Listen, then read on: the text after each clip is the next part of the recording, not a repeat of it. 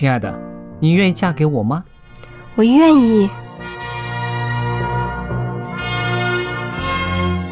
老公，我们要有小宝宝了。真的，太好啦！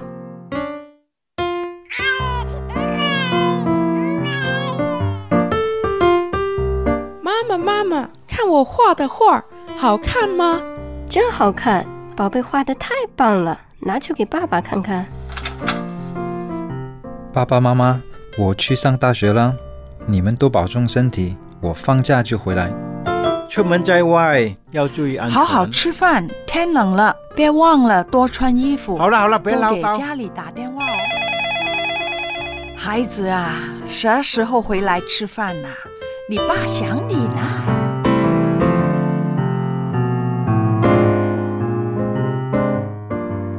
好，明天就回来。家人，给我生命的人，与我共同生活的人，与我分享喜悦的人，也是给我带来麻烦的人。每一天说说笑笑，有时也吵吵闹闹，因为我们是一家人。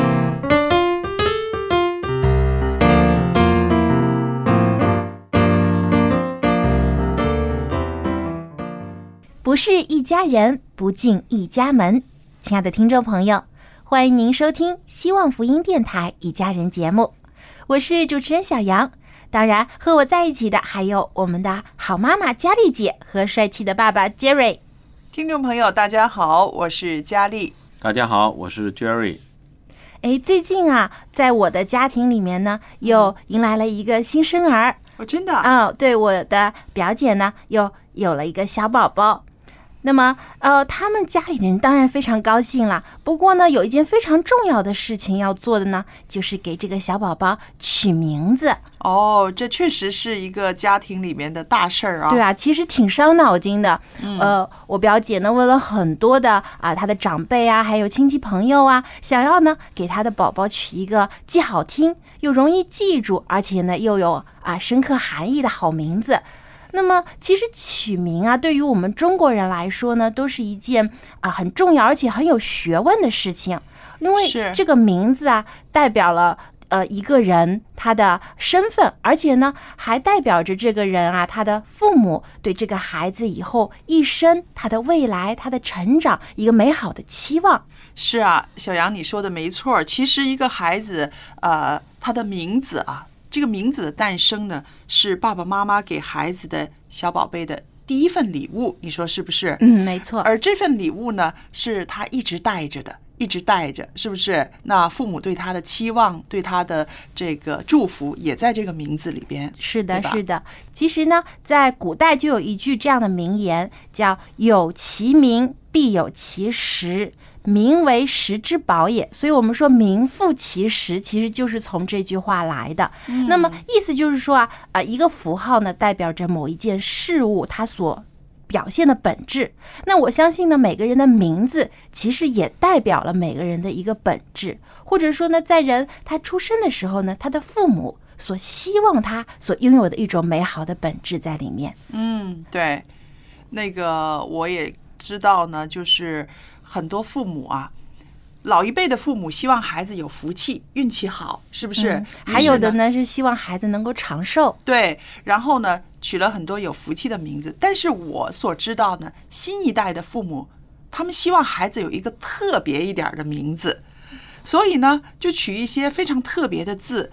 你发不发现现在有些孩子的名字哈，你拿到之后了不会念的，不会念的，是不是？太特别，有些是生僻字。对，所以这个我们也想到，就是父母希望他们很特别，不至于在这个芸芸众生里面呢跟人家同名同姓。对，因为现在有些名字啊，呃，太多人用了。对，有的时候啊，我我上次看了一个一个笑话，就说一个老师啊，他呃接到一个新的班级，他点名的时候说了一个啊小明，结果班里有十几个人小孩儿举手都叫我说我我就是小明，所以啊，这个现在父母就是给孩子取不同的名字。我们想一想，这个世界有多少人？光是我们中国人有多少？是不是？嗯，那么同名同姓，甚至啊差不多的意思的名字呢，肯定会有雷同的啊，很相似的。没错。于是呢，爸爸妈妈就想尽办法呢，让孩子能够有一个特别的名字，用特别的字，然后呢，每个人看到这个名字之后，再看看那个人，包你不会忘记。因为你不会读，所以你在心里面呢会记着这个字。但是啊，我想这个其实也给呃一些人带来一些困扰，比如说做老师吧。是，对我以前就有过这样的体会，就是当我在做老师的时候，那我接触了一个新的班级，我要知道每个学生的名字，所以拿到这个名单的时候啊，哎，我就发现有好多字我都不会读，然后想，哎呀，这个呃。我虽然不是教语文的，但是作为老师，有好多字都不认识，真的是挺惭愧的一件事。但是呢，真的有一些家长啊，给孩子取好多一些生僻字，比如说有的是啊，呃，两个马，或者是啊，三个水，呃，秒等等，就是很多呢不常见的字。这些生僻字可能是希望自己的孩子呢，这个名字与众不同，但同时呢，其实也带来一个麻烦，就是很多人都不会读，到时候就不敢叫他。写也很难写啊，对不对？我们我们小时候如果被罚抄啊，写名字是是自己名字，如果那个笔画太多，就比较苦一点了。是啊，所以作为孩子，还是希望自己的名字简单一点。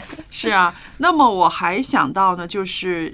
家长给孩子取名字的时候呢，有的时候呢，除了祝福他运气好、有福气之外呢，也跟一些个时事，在这个时刻发生的一些事情呢，他们希望这个孩子的出生呢，能够为这个事情呢做一个纪念或者是什么的，也会用这个。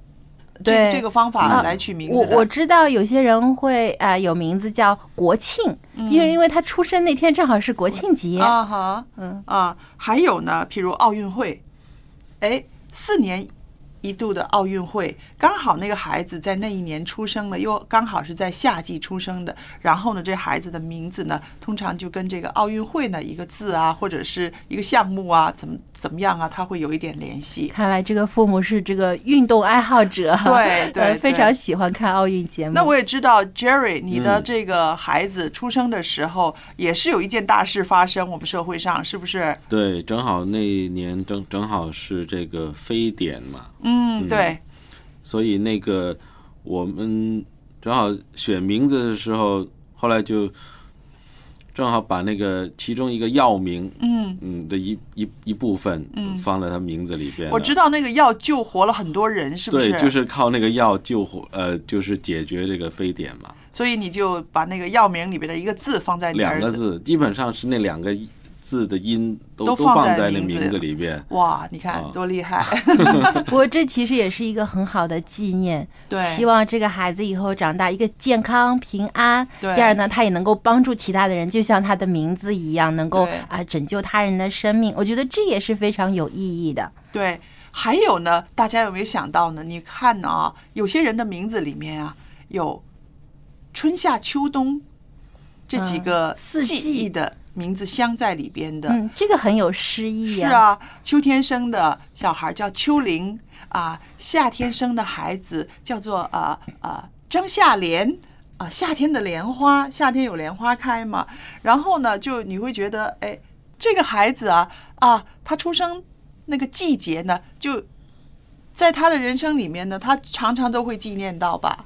这也是一个纪念我相信光听他的名字就会觉得啊，这个孩子很很清雅、很漂亮。如果是个女孩子的话，对啊，就是有一种这种啊莲花的这种高洁的感觉。我相信父母给他取这个名字的时候，不但希望她美丽漂亮，而且像莲花一样这样高洁的感觉。嗯。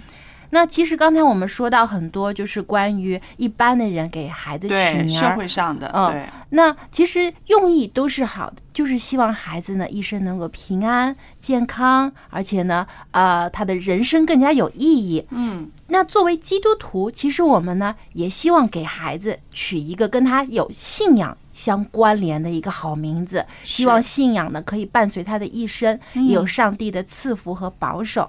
那么。那我们作为基督徒，在给孩子取名字的时候，有没有什么需要注意的事项呢？那我想更容易更容易撞名字了，更容易撞名字。嗯，绝对好像选择少一点，更少了。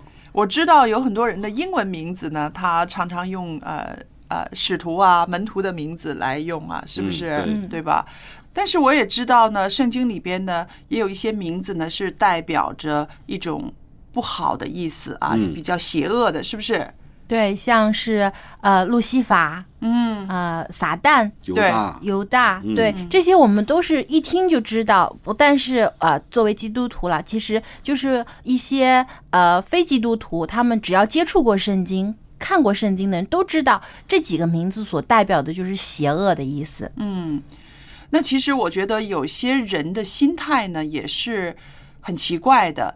呃，不知道大家在很多年前有没有看过一个新闻，就是说日本有一个人把他的儿子的名字呢，啊、取名叫恶魔啊。为什么取这样的名字啊？在日本，恶魔已经是很很恐怖的名字了。对对，对他就用这两个音。那后来政府呢，啊、因为每个孩子出生不是要去呃报户籍吗？要写名字吗？那么那个市政府呢就觉得这样子不对，他们有义务要保护这个婴儿，因为啊婴儿没有呃权，他没有反驳的权利对，所以后来还闹上法庭了。那么他的父亲、母亲就觉得他们有这个。呃，权利应该为这个孩子改名字，他们有这个自由，但是政府就觉得这个婴儿是应该在受保护的范围之内的。于是呢，呃，后来这对父母呢，他们官司打输了，就是政府的呃这方面赢了，那么孩子呢就不可以用这两个字的恶魔这个发音了。那么也从那儿开始之后呢，他们的这个呃法律里边呢，也有一些规范的字可以用在名字里面，有一些字是不在这个规范里面的。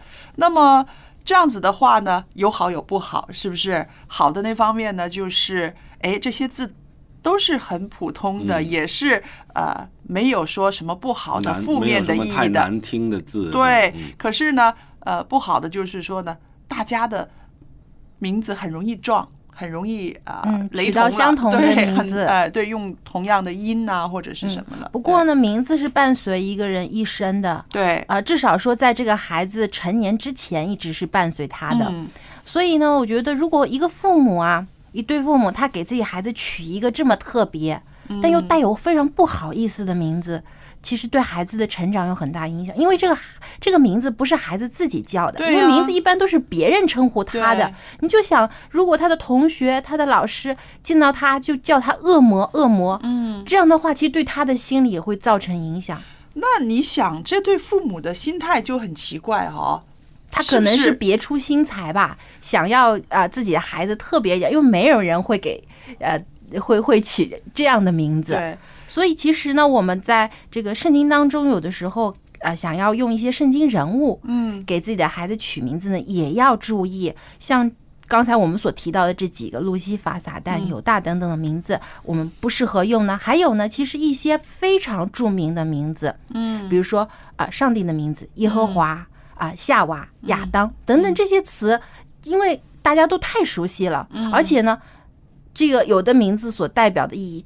真的是太高过人了，像上帝的名字，嗯，你就不能用来去给人取名字。是，啊，不要好像，有一个人真的叫自己做耶稣哦，好像是啊好像啊。还不少的，不少的不少的人 啊自己改名那。你不要说在这个宗教层面上啊嗯，在中国人的这个传统里面也是啊，呃，小孩子的名字不能够跟祖父名母的名字用同一个字啊，跟父母的名字用一个字啊，他们都会觉得是忌讳的，就觉得不应该的，呃，是一种不尊重的。啊，这是在我们这个东方的文化里面。，对，但如果是在西方国家呢，是。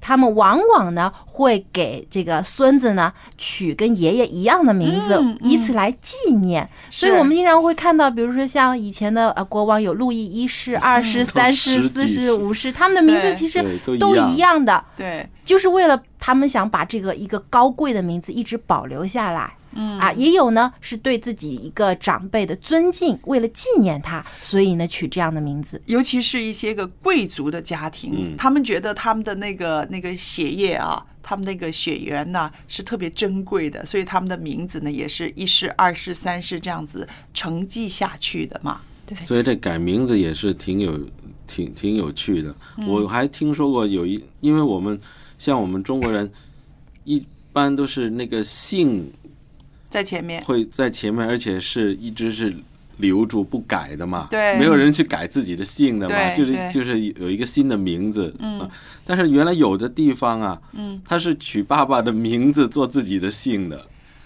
哦，取爸爸的名字做自己的姓，对这怎么说？例如呢？你举 举个例子，比如比如呃，陈大呃陈小明，啊？他的儿子呢，他叫小小明什么什么什么。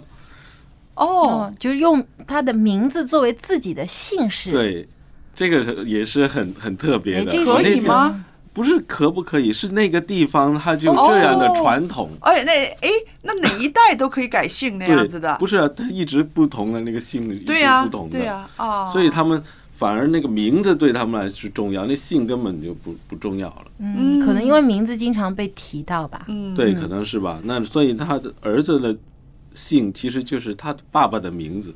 哦，这有意思。那说到这个呢，其实我就想到，其实古代的时候有些姓氏啊，嗯其实所代表的不是说真的是他的父亲姓这个嗯，他的职业，有时候是他的哦职业，或者是甚至是他的他所出生的地方。啊是对，对所以这个名字里面所包含的含义真的是其非常的多。对啊、有很多很多的含义在里面。但是呢，总的一点我们就知道，这个名字所代表的是一种美好的祝愿，还有反映的是这个人的一种的性格。或者他的美好的本质，所以呢，当我们在给孩子取名字的时候呢，要带着美好的祝福、祝愿，也是希望他有拥有某一种的品质去去给他取名字，不要为了啊出呃别出心裁，为了一些特别啊就把孩子取名字取得太奇怪。这样的话呢，要要考虑到以后他长大了以后，这个名字伴随他的时间很长，会不会给他造成一些不好的影响？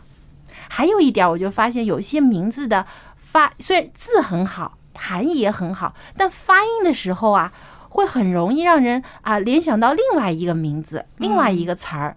呃，往往呢，很多孩子会因为这样被别人嘲笑。嗯，对，所以这个其实也要注意，所以家长在取名字的时候要多念几遍，想一想这个名字会不会、啊、联想到别的事物。还有啊，有的时候你你在不同地方，你的那个字的读音不一样啊。是。啊，是啊，当你移民了到那 北方到南方以后，你的名字有时候读起来呢，对可能会方言里面在方言里面可能也有一些问题的。对，嗯所以其实取名真的是不容易啊。啊，注意的事情很多，很一大多家学长问。都要伤脑筋你的。这个你们家这个新的这个宝贝名字准备好了吗？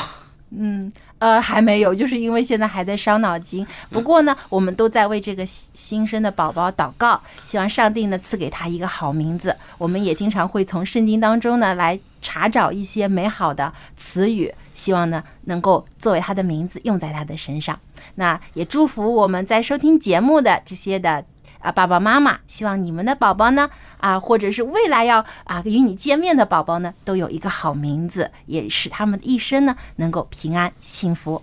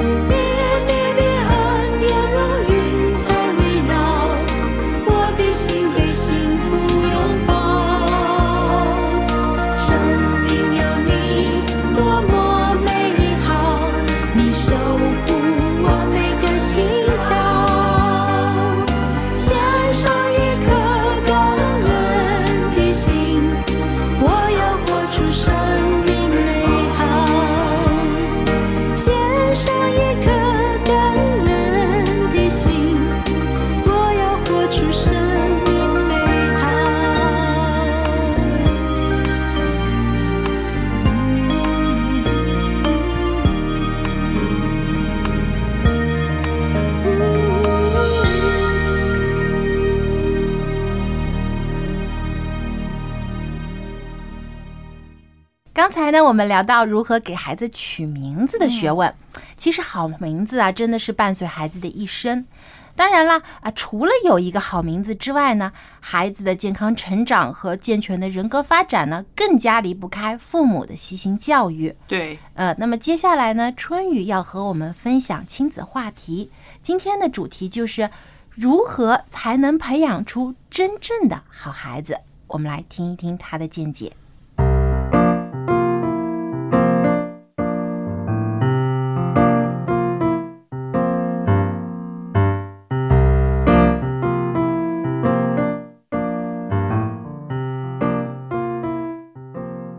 各位亲爱的听众朋友，平安，欢迎走进亲子专题的时间。主持人春雨正在这里恭候着您的光临。各位做父母的朋友，您最近还好吗？说到这父母和儿女的关系，父母和儿女之间的问题，可以说呀，我们怎么也说不完。这话题呀，可以说多的每一天都是层出不穷的。不过没有关系，在圣经中，上帝已经给了我们一些要点。无论发生怎样的事情，总是离不开这几点。只要我们紧抓住上帝的话语，没有克服不了的难题。那么今天我们要来说什么样的话题呢？亲爱的听众朋友，我们常常会听到有些人说：“某某孩子真是乖。”某某孩子真是听话，也常常看到很多的父母亲对自己的孩子说：“好孩子都是要听话的。”所以，孩子对父母的话总是言听必从，而且呀、总是那么百依百顺，似乎就是一个好孩子，一个听话的孩子。然而，这样的孩子真的就是好孩子吗？其实很多的时候，多让孩子来表达自己的感受，让孩子知道我为什么要这么做，而不是我必须要这么做。那么，对孩子健康的心理培养会好得多。在这里，不是说孩子们就一定要特立独行，一定要按着自己的个性喜好来生长、选择或者是生活，而是说，并不一定好孩子都是凡事要听话的，听话的孩子不一定就是好孩子。为什么呢？我们做父母的，按照正确的教育方法，按照圣经的话语。还有上帝的方法来养育我们的孩子，教育我们的孩子，这些啊都是必须的，孩子也应该听。但是太多的时候，我们忽略了一点，那就是孩子不是我们的附属品，更不是我们想让他怎样成长，想让他怎样说、怎样做，就要完全按照我们所想的，或者说我们自己的喜好。圣经中，上帝告诉我们，每一个人都是一个独立的个体，包括孩子。所以在圣经中，上帝告诉我们说，儿女是耶和华所赐的产业。什么是产业呢？就是上帝委托我们管理的这份产业，我们今生要管理好，来生呢才能很好的交到上帝的手中。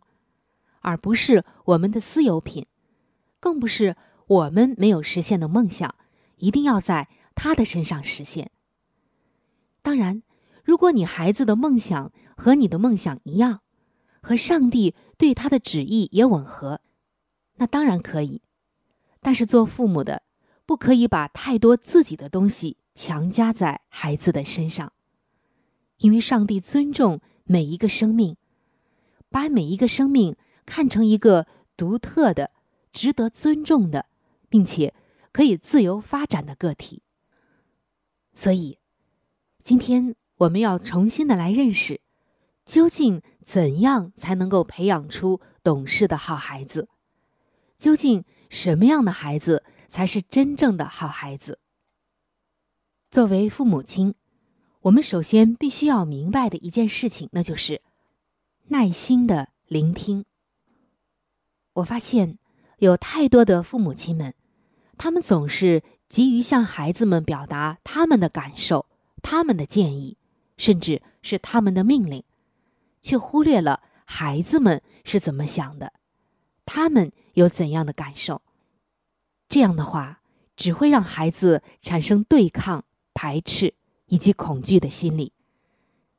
但是相反，当一个父亲或者母亲，他们的心思已经放在了要了解孩子的想法，并且要想办法来帮助孩子解决问题的时候，也许就会发现，孩子们的行为其实是完全情有可原的。原来他们是这么想的，哎呀，我真是误会他了。并且这个时候，让孩子敢于表达自己的情绪，这样。既锻炼了孩子的语言表达能力，培养了孩子的勇气，也为孩子释放掉了很多负面的情绪。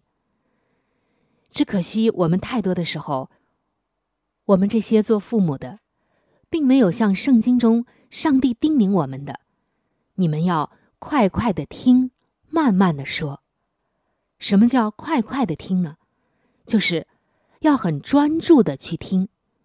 但是要慢慢的说，先听一听别人怎么说，别人心里面到底要表达什么，然后再来想自己要说什么，把自己的表达放在后面，把聆听别人放在最前面。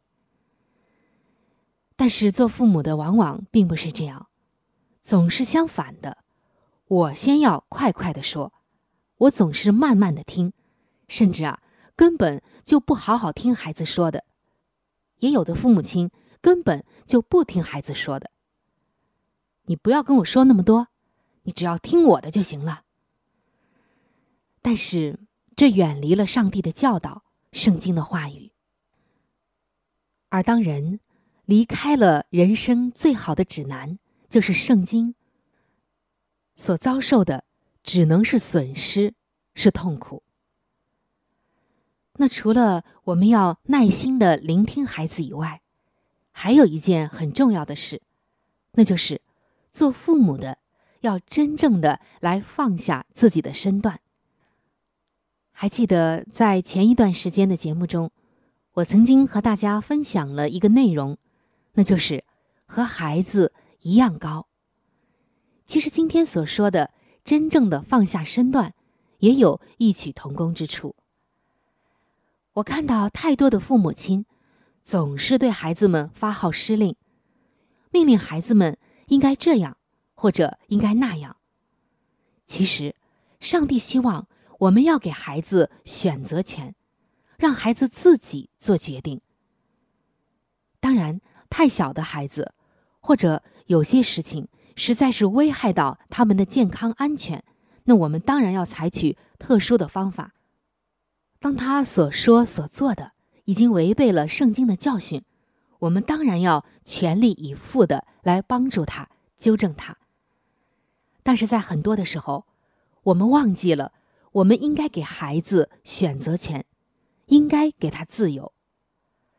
在圣经中，我们看到上帝对人类的爱有一个特征，那就是他给人充分的自由意志，给人。充分的选择权，包括在信不信他的这个问题上，上帝也给人自由，从来没有强迫人去信他。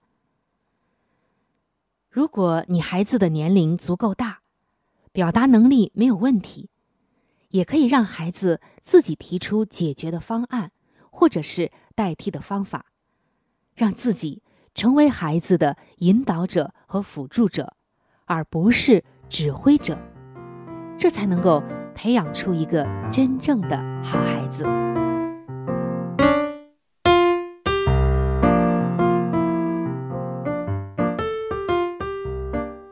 谢谢春雨的分享。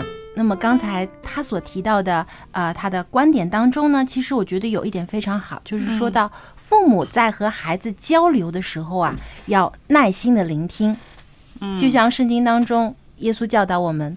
要慢慢的说，呃，要快快的听，慢慢的说，先要听，然后再说。对，嗯，我想其实孩子他在成长过程中，他每天他都有一些个呃吸收进去的东西，有一些看法，有一些观念，那当然他要说出来了，对不对？他觉得说出来能够啊。表达他自己，代表他好像已经有学习、有吸收、有长大。那么，如果还家长不让他说出来的话呢？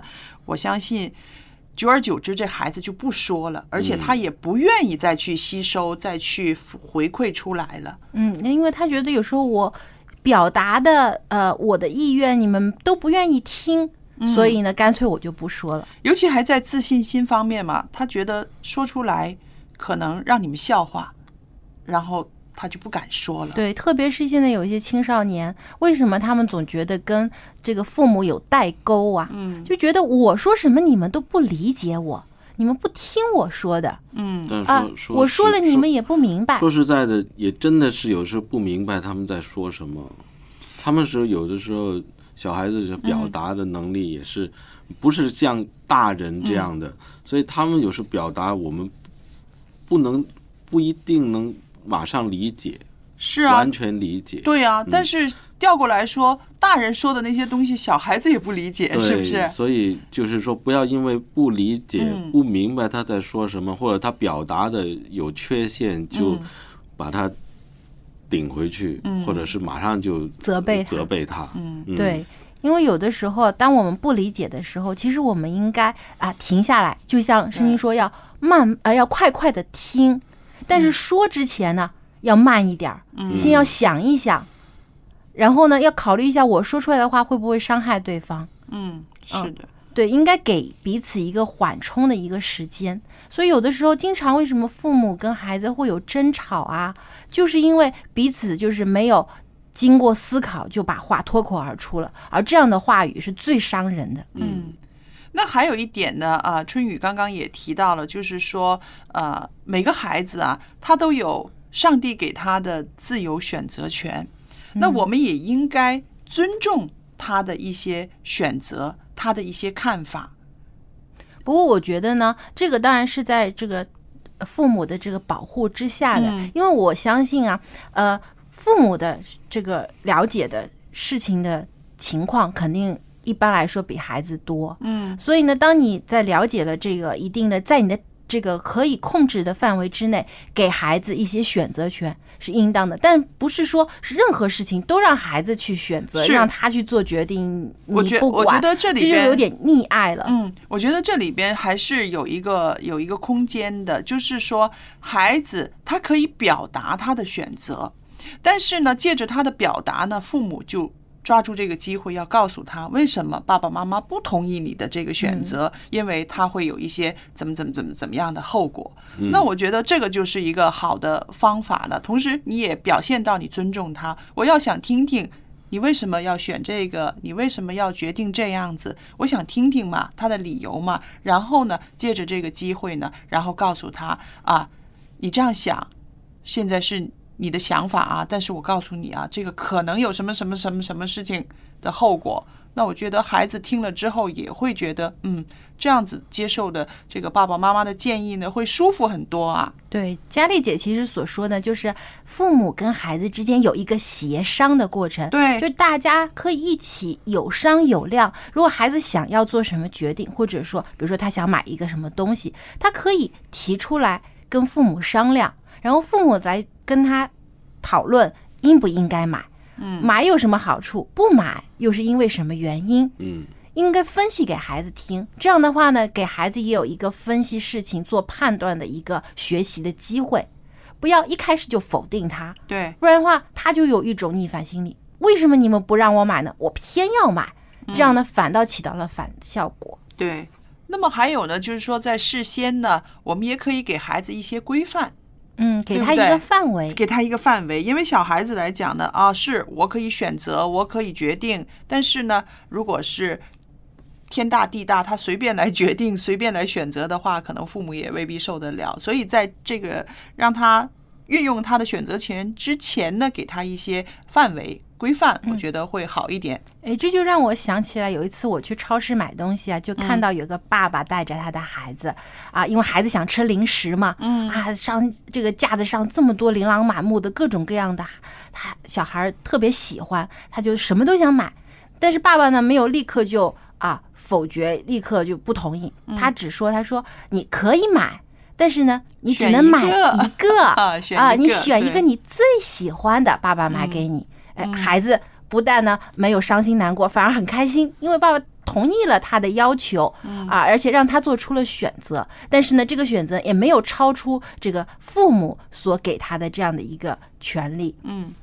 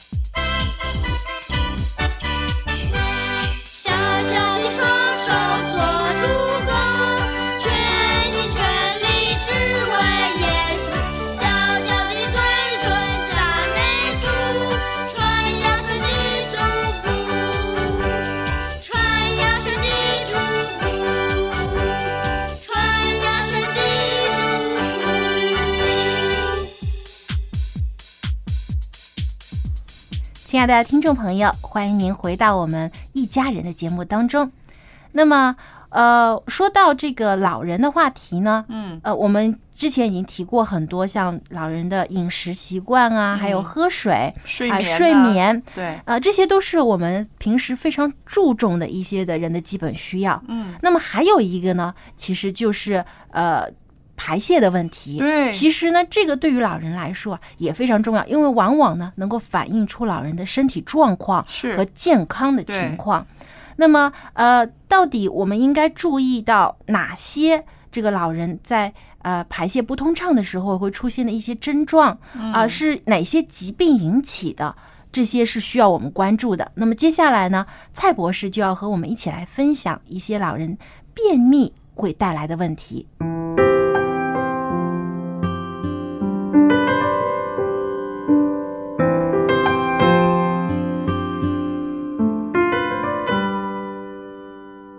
博士您好，大家，好，又高兴的在这里呢，可以跟您聊天，可以帮助我们很多老友记呢有一些健康的常识，还有一些好的心情。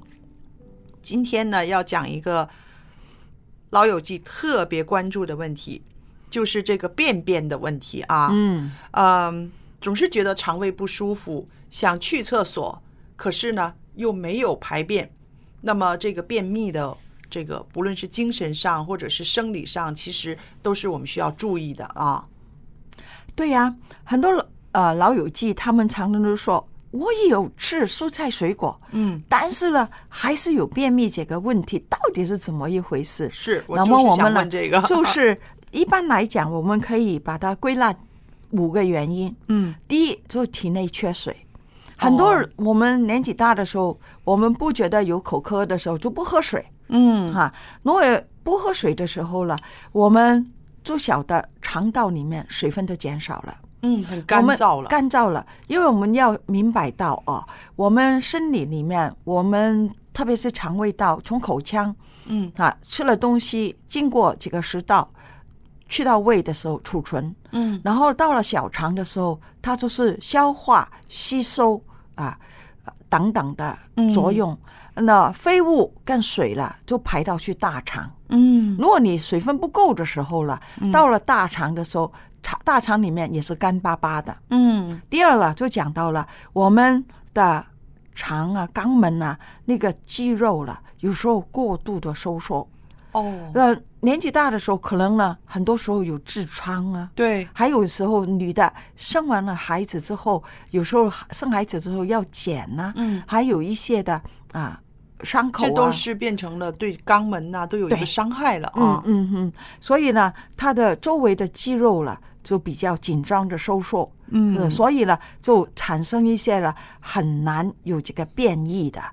如果你哦没有去，没有变异，有变异的时候又不想去的时候了，它形成了一个排便呢就很困难。哦，第三呢，就讲到肠的蠕动慢，因为随着我们的年龄的增加，我们的活动量减少了。嗯。那么减少的时候，你的水也减少了，那个嗯。啊、在那个蠕动里面，对，所以的那个便便呢变成了干巴巴的。嗯那么第四，精神还有我们的体质慢慢弱了。哦，你年轻的嗯一下的时候就出来了，对，那个年纪大气力不够，嗯，就是那个嗯那个，所以看还有精神紧张。是很多人没有去的时候，哪里都不敢动，哪里都不敢。是啊，我认识一些老人家，嗯呃，他如果是那一天没有大便呢，他就觉得呃。整身都不对劲儿，然后他的生活作息几乎就要停顿了，一天就是去厕所，可是呢排不出来，越紧张越排不出来。嗯，特别是那些心情有忧郁症的老人家，哦，特别是大部分都是有这个便秘的症状，嗯。这是因为这个神经啊调节的功能有一些混乱的缘故，嗯，还加上一些慢性病啊，比如说甲状腺功能降下、神经衰弱等等，嗯，都可以出现便秘。哦，最后一点呢，用药，年纪大一定有病的，嗯。呃，有不是一定啦，嗯那、大多数都是有病，什么患了心血管病啊，嗯长期需要吃药的，嗯特别一些抗高血压的药，嗯都会引起这个干巴巴的便便。嗯所以因为这五种的原因，所以虽然你有吃水果蔬菜，对。也会有便秘。是的，其实我在想问哈，嗯普通的量的水果蔬菜是不是不够？是不是还要再加码呢？我们一般来讲，嗯我们必须要每天吃哈。香港现在都都都有提供给我们嗯讲吃的时候了，必须要有三种不同的蔬菜，对，还有了就是两种不同的水果。嗯，就是我们常常说的三份蔬菜，两份水果，是不是？对，那这一份的分量是多少呢？那个一份的分量呢，就是用拳头这样大的水果。哦，还有我们吃的水果最好是比较高纤维的水果，嗯就是说不需要特别那个甜呐、什么的，我们不要去注重，反而是说你应该注重它的纤维是不是多。对，嗯。那个甜的水果有三种呢，我们老友记了，最好不要吃。但是是哦。我们最喜欢吃的，第一香蕉。哦，香蕉本身呢，它是止拉肚子的，嗯，止泻的，不是不是不是帮你排便，是帮你。止泻的。对嗯，呃，如果你要排便呢，要吃那个芭蕉，芭蕉、嗯，那个粗一点的啊，大广蕉。东的大蕉，大蕉。嗯。那种啊嗯啊，我们第二种甜的水果就是芒果，第三嗯榴莲，哦，这个高热量哦。呃，都是太高热量，嗯，所以我们不要呃吃小吃那些，不是说不要吃小吃，少吃一点。多吃一些苹果啊嗯啊橘子类的水果，对，啊，还有莲雾啊等等多水的、梨呀、等等。如果你说你没有牙齿的时候，你可以把它弄的小片。对，啊，慢慢咬。对，我丈夫的外婆很、很厉害哦，她那个时候都八九十岁了哈、没有牙了哈，可是她好有心思的，用那个调羹慢慢慢慢的把苹果。刮挖成泥吃下去，我就看这个老人家，我说真厉害哟、他为了这个苹果，他可以吃上一个小时啊，慢慢的像对待小婴儿那样子的喂食自己啊，这个是一个好的习惯哦。是个好的习惯，嗯。因为因为这些水果了有了足够的纤维，如果你好像拳头这样大的算一份，嗯，哈，因为每个人的大个子好像你的拳头跟我拳头都有分别嘛，对所以看你的拳头，嗯。啊，拳头多大就是一份。嗯，如果吃菜的时候呢，就是把它煮熟了，半碗菜就是一饭，哦，就是我们吃的饭碗，米饭碗嗯。啊，半碗就是一份。嗯，所以你一天应该吃一碗半的菜，对对。是，吧？这个菜包括了一定要有深绿色的菜，深绿色的必须要嗯。每天一必须要有一碗是深绿色的菜，嗯其他可以其他的颜色，红色、紫色、黄色等等不同的颜色，嗯必须要有半碗。好。哈，那么还有一个呢，就是想问一问的，像有些老人家呢，他觉得他的牙口不好了。您刚嗯刚说的那个，他呃吃水果他都觉得好像比较硬啊，对啊，他觉得吃菜呢很多那个筋呐、嗯那个就是觉得很不好咬，嗯所以就不爱吃这些个青绿色的菜了，他就去买瓜。嗯啊呃，一会儿是冬瓜啦、毛瓜啦，这个瓜，那我相信，呃，这里边是有分别的，有分别，有嗯分别。不错，那些瓜是很好，因为它可以煮得很烂，对，但是不可以取代了深绿色的菜。嗯。每天必须要有深绿色的菜，你怎么样可以做的做的更好一点？你可以把它哈，就是切小一点，嗯，然后煮长时间，久一点，对，呃，可以煮烂一点，嗯。然后连水汤一起吃，嗯，哈，就没有浪费。如果家里面的人呢，他也可以这样做，你把煮的菜啊喂其他人的，先拿出先拿来，出来，先拿然后出来，再用一点水把它焖一焖，嗯嗯，焖到很烂的时候，它怎么样都可以吃。嗯。那么有时候呢，就是啊，好像吃不下去了，嗯。怎么办呢？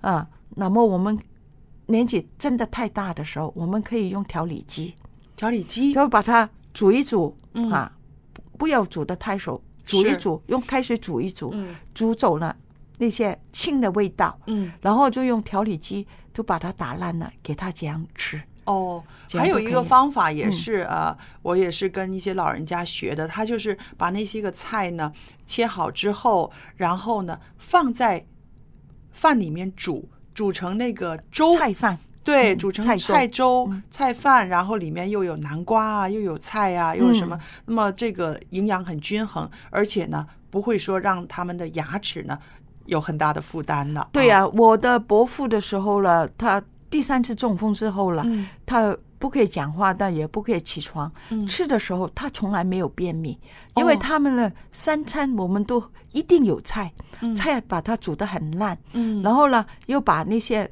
豆子里面呢豆荚的东西嗯。也煮得很烂，嗯。哈、然后把在粥里面一起煮，哦，就是有菜，呃，有蛋白质，有五谷，这样哦吃，从来没有便秘，所以他的吃的很好。呃，嗯。加上我们给他吃那些呃水果，嗯。水果的时候呢，他可以吃的，我们都用来吃；不可以吃，我们也是用这个方法把它嗯打的半烂的给他嗯。吃。所以我们想，如果是啊、愿意去改善这个便秘的话呢，其实还是有一些方法的。啊，另外一个一定要告诉大家，嗯。那个对那个便秘很好的，就是有两种水果，嗯。就是那些 kiwi，就是呃，奇异果，奇异果跟那个火龙果。嗯，对，另外呢，就是那个西梅、嗯，湿梅西梅，汁或者西梅都可以。嗯。我把它呢，那个西梅的时候，你晚餐睡觉之前啊，可以把它吃三三粒的湿梅，嗯。或者喝啊十五啊 CC 的那个嗯。湿梅汁，嗯。那些都是非常好，不需要用药。真好的方法。那么呢，我们就今天呢讲到这个多吃水果啦、蔬菜啦，可是有一些老友记呢还是会便秘的。我就想到呢，情绪上面千万不要气馁啊，不要放弃，改变一些方法。继续的用这种水果蔬菜来帮助自己的身体的这个运作呢，始终有一天这个便秘呢还是可以改善的，是不是？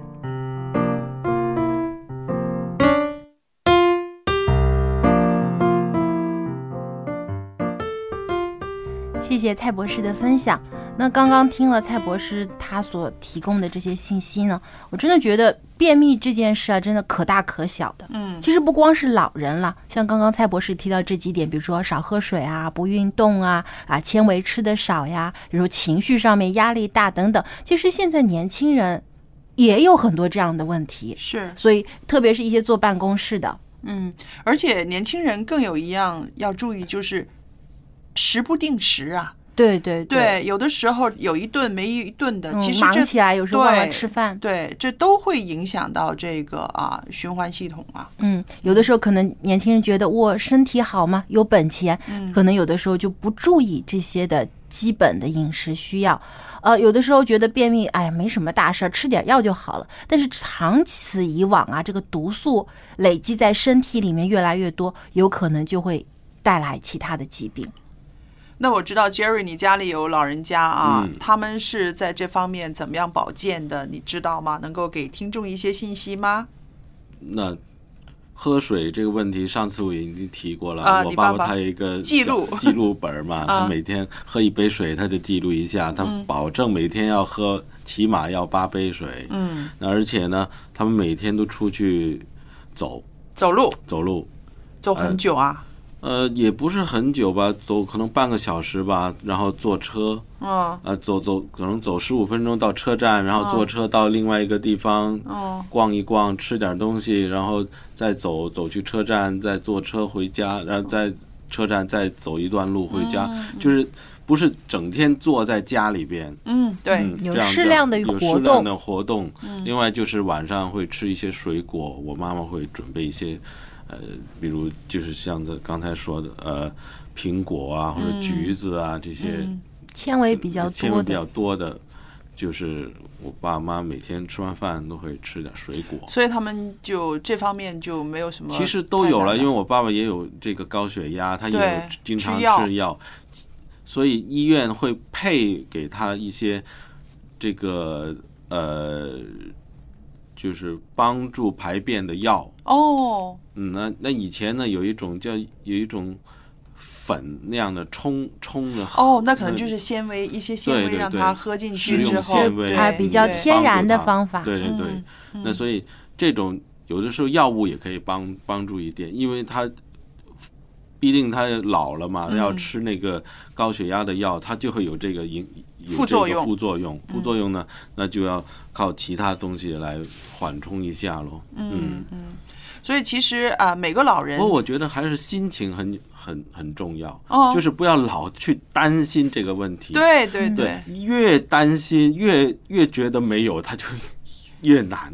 嗯，这也是一种压力。压力对对，不要给自己太大压力。其实我觉得，呃，年纪大了，我们会有一些不同的经验来到我们面前啊。嗯你怎么样去应对？你怎么样去舒缓？你怎么样去啊、排解？这就是一个智慧上的一个挑战了啊。对，呃，不但是经验的积累，有的时候也需要听听一下别人的意见。嗯嗯，对，所以要跟医生，要跟告诉医生，如果有这方面的问题，医生会帮助。对，要要重视起来，不要认为是小问题而忽视它。